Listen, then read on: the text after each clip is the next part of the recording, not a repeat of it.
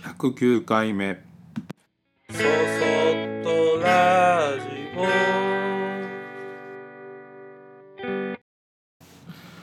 皆さんこんにちは。こんばんは。そそっとラジオ木又俊吾です。えー、今年の夏休みを振り返りながら、えーそこで起きたことを話してます。えーっと前回はうんとまあちょっとこう家族内で不協和音というかねうまくいかないバランスが崩れてきてしまってじゃあどういうふうにしようかっていうのを、えー素直に子供たちにうん相談するっていうような形で話してみると、まあ、意外とそれをしっかり 受け止めてくれてなんかこうどういうふうにしようかっていうのを真剣に考えて自分たちの良くなかったところも振り返ってくれたりとかしてなんかいい時間だったっていう話でしたね。でまあそれで、まあ、その流れからうんとその次か次の日ぐらいにサッカーに大きいグラウンドにしに行こうというふうに なってでそこはいつもあの息子のサッカースクールの夕方のトレーニングセンターっていう名目でやる練習するグラウンドでで、まあ、そういうのがない時は意外と誰も使ってなかったりうんと中学生とか大きいお兄ちゃんが一人でサッカーの練習してたりとか走ってる人がいたりとかっていう感じの市民グラウンドみたいなとこなんですけどで少しこうボールを強く蹴るっていうことができるようになってきた息子はなんか思いっきりシュートをしたいっていうよなんかありますよね。なんか上手に強く蹴れてきたらどこまで俺は上手に蹴れるのか強く蹴れるのか試したいみたいなっていうことがなんかしたいっていうのもあってそこに行ってやろうっていうことをしてでシュートをしたりとか遠くまでどこまで遠くまでパスができるかとかあとまあ僕と1対1をやったりして楽しく練習をしていました。でまあ30分ぐらいそうやってこう適当にやってるとなぜかそのサッカースクールのコーチがふとこうフラフラっとこう散歩しに来るような感じでグラウンドに来てでまあたまたまそのコーチが息子の学年2年生のコーチででまあグラウンド全体を歩いてなんかこう散歩した後にまた戻ってきたんです僕らのところの方に。でまあねあの大人の立場からするとコーチは今日は、えースクールの日じゃないから教えてくださいよとか見てくださいよみたいなことは、まあ、言えないよなとかって思いつつでもまあ子供となんか触れ合うこと自体はね悪いことじゃないから、まあ、息子に「ちょっと話しといてよ」って言ってちょっと僕も休憩もしたかったっていうのもあるんだけど でそれでけしかけるとあのちょっと時間があるからって言ってあの教えてくれるっていうわけじゃないけどリフティング見といてくれたりとか、これできるかっていうふうにやってくれたりとかして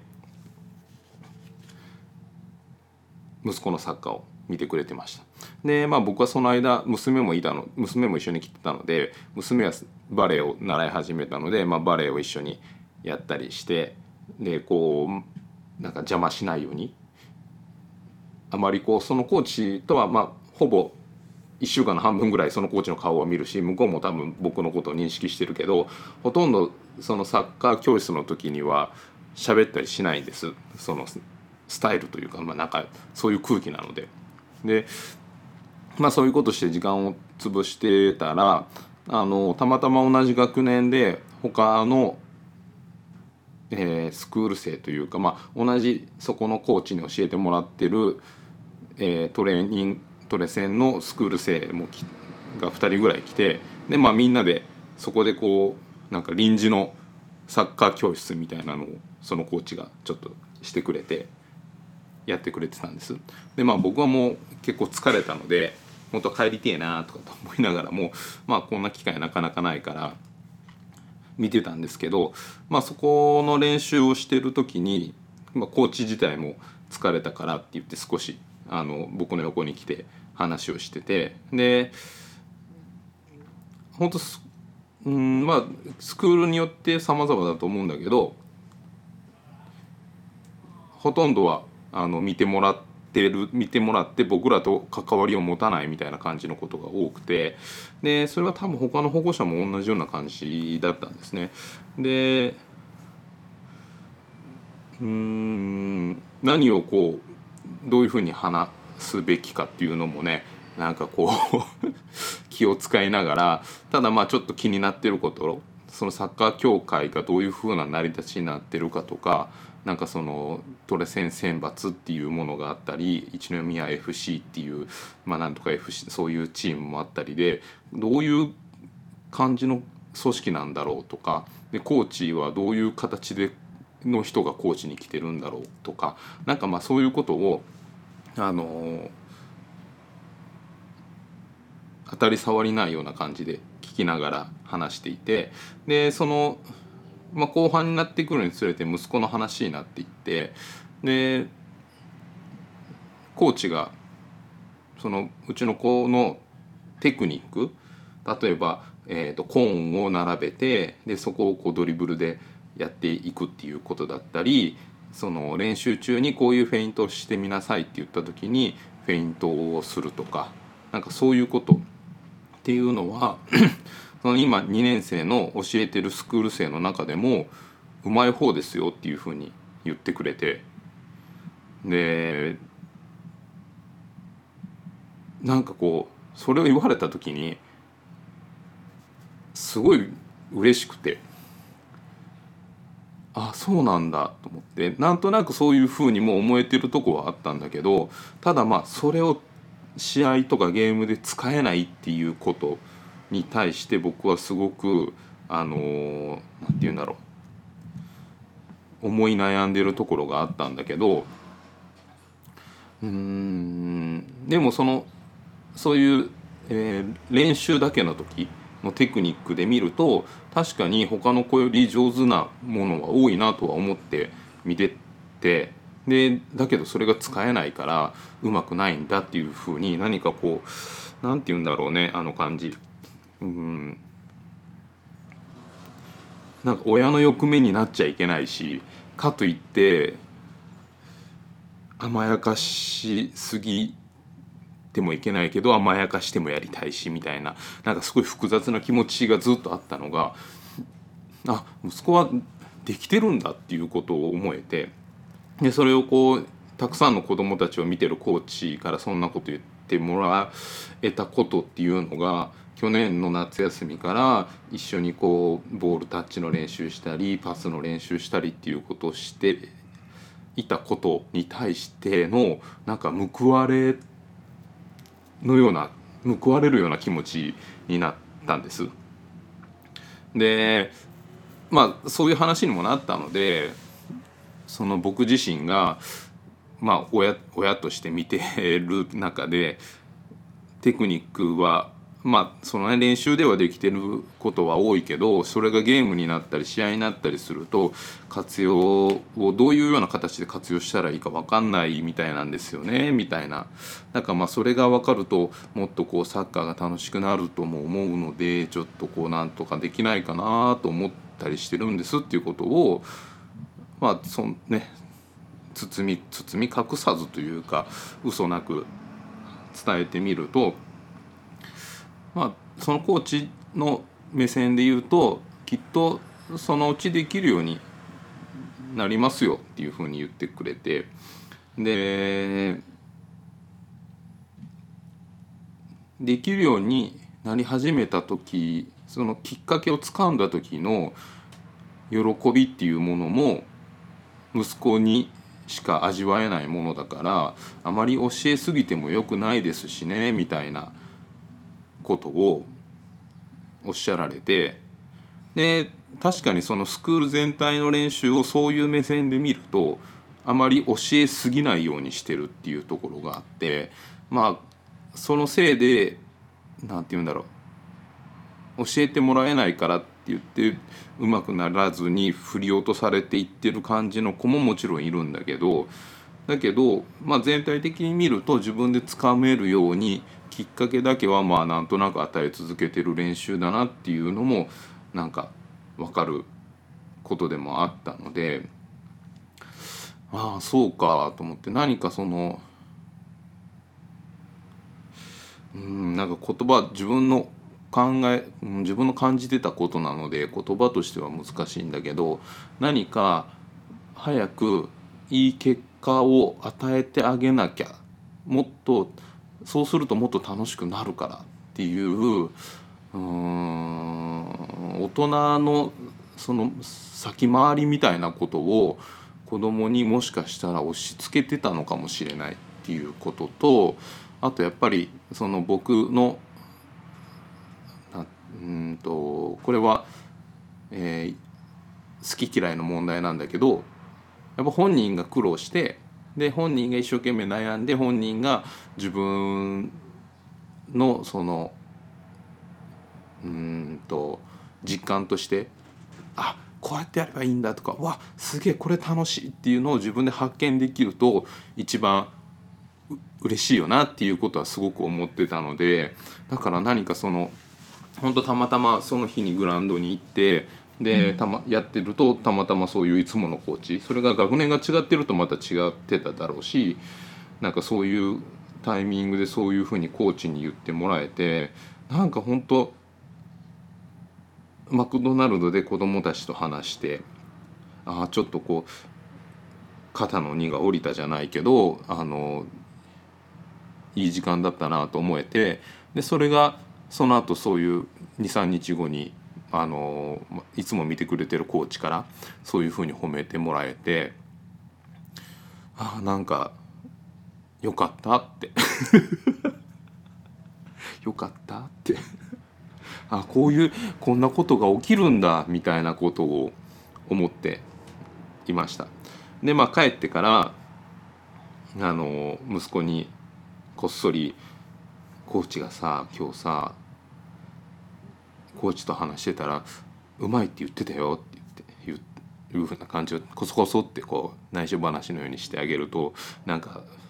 すごい照れてるんだけどそれを見せないように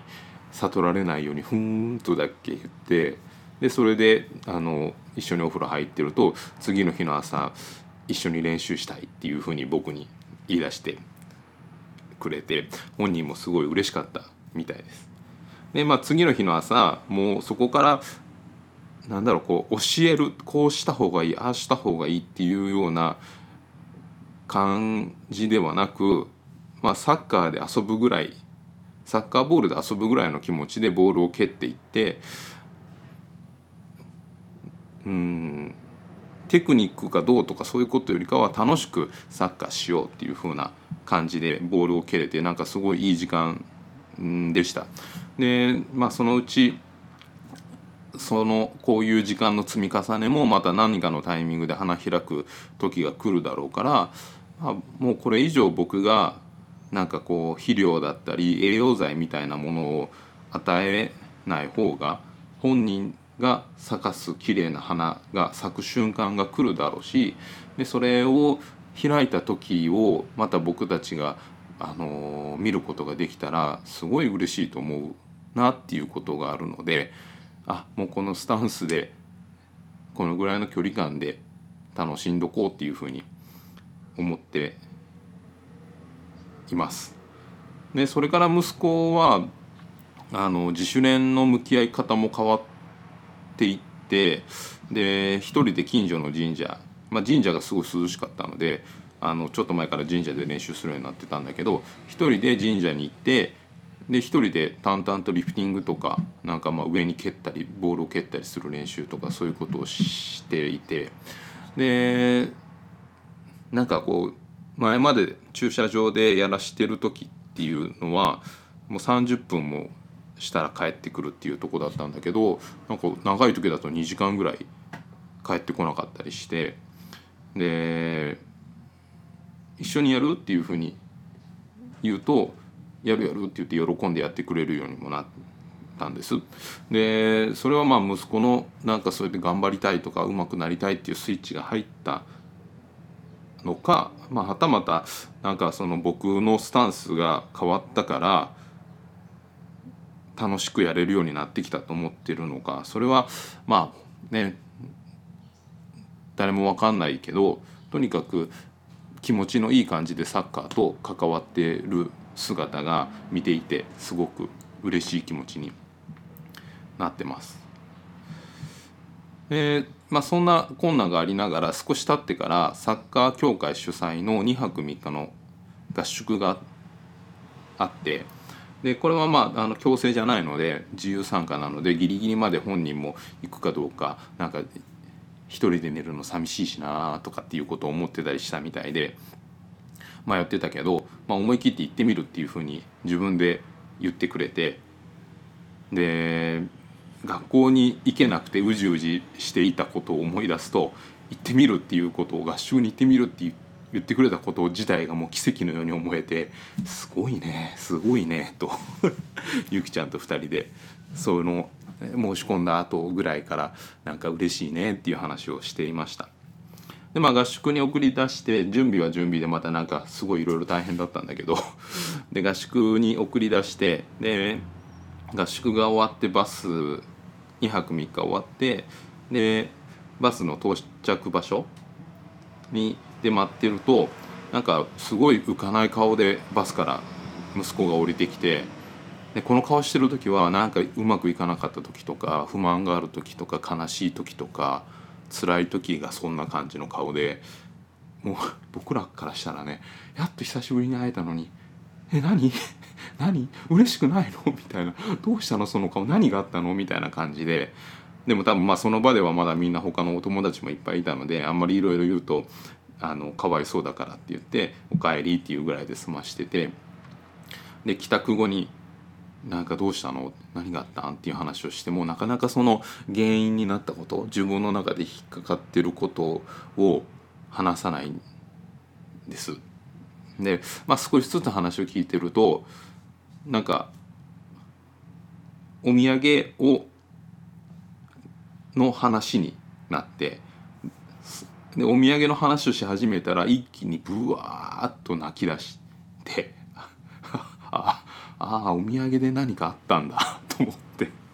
でまあそれから泣き終わってからよくよく聞いたりその、まあ、後日談で一緒に合宿に行った同級生の友達の子がお母さんに話した話とかで聞いてみるとなんか最終日2泊3日のうちの最終日は、まあ、観光してその観光しながら帰ってくるみたいなスケジュール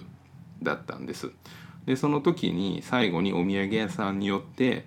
あのみんなお土産を買って帰るみたいなあの時間があったみたいで、まあ、どのぐらい30分ぐらいか分かんないんだけどでお土産屋さんで何を買ったらいいか分からず、まあ、っていうのも僕らはもう別にお土産屋さんみたいなところに行ってでそれでお土産を買うみたいなことを子供たちの前でしたこともないしもう僕らもほとんどそんなしないのでで何を買ったらいいか分かんなくてあなんかいいなと思ったものが猫のぬいぐるみ結構本格的なものがあったらしいんだけどそれはどうも渡してたお小遣いでは買えないぐらいの高いものでなんか5 6千円ぐらいしたって言ってたかな。で それを買えない。どうしようどうしよう。何買ったらいいんだろうと思ってるうちにバスに乗らないといけない時間になってしまって何も買えずに帰ってきたこと。でみんなはお土産を持ってること。なんかそれが悲しくて悔しくてつな辛かったらしいです。でまあ 僕らからしたらお土産？お土産でそんなに？みたいな。いいのに別にとかって思うんだけどまあでもね合宿で嫌なことがあったりとか楽しくなかったとか辛かったっていう寂しかったとかっていうことじゃないっていうのでホッとしたしで来年も絶対行くっていうような姿を見てるとああなんか送り出してよかったなっていうふうに思いました。でまあ子供がねちょっとまとめに入りますけど子供が毎日1ヶ月以上いる夏休みで昔に比べると暑さも過酷だからもうどうか遊びに行っといでって言って帰ってきてダメみたいなことを言うこともできずましてやこういうねあのご時世でうん、マスクもずっとしてないといけないとか人ん家に勝手に上がり込むことも少し気にかかるような時間まあ親も大変だけどきっと子供も大変だったと思うの。でこっちもペース乱れるから子供の些細なこと散らかしっぱなしのものをまた片付けるのはこっちだしとかなんかご飯とかもグダグダしてあんまり食べなかったりお菓子は食べるのにとかっていうのとかいろいろこうついつい言い過ぎてしまうけど、まあ、そんな中そんな日々の中に子供の成長のきっかけっていうのはやっぱりたくさんあるしでそことどういうふうに向き合うか関わるかっていうのもやっぱ親の成長だったりとか新しい感覚。まあ僕なんかで言うとやっぱりこう素直に子供に話してみるとかあの苦しい中でどれだけ寛容さを持ったり、うん、許していくかっていうことを思ったりっていうことっていうことを実感できた時間でもあったなっていうふうに思います。でまあ我が家にとってはねすごい大変もうほとんど大変な時間しかなかったなと思う夏休みだったんだけどなんかすごく思い出深い夏休みになりました。えー、そそっとラジオでは皆様からのご意見ご感想をメールにてお待ちしております。メールアドレスは soso.good の G ポイントの P 数字の 53.net そそ .gp53.net こちらまでお待ちしております。それではまた次回。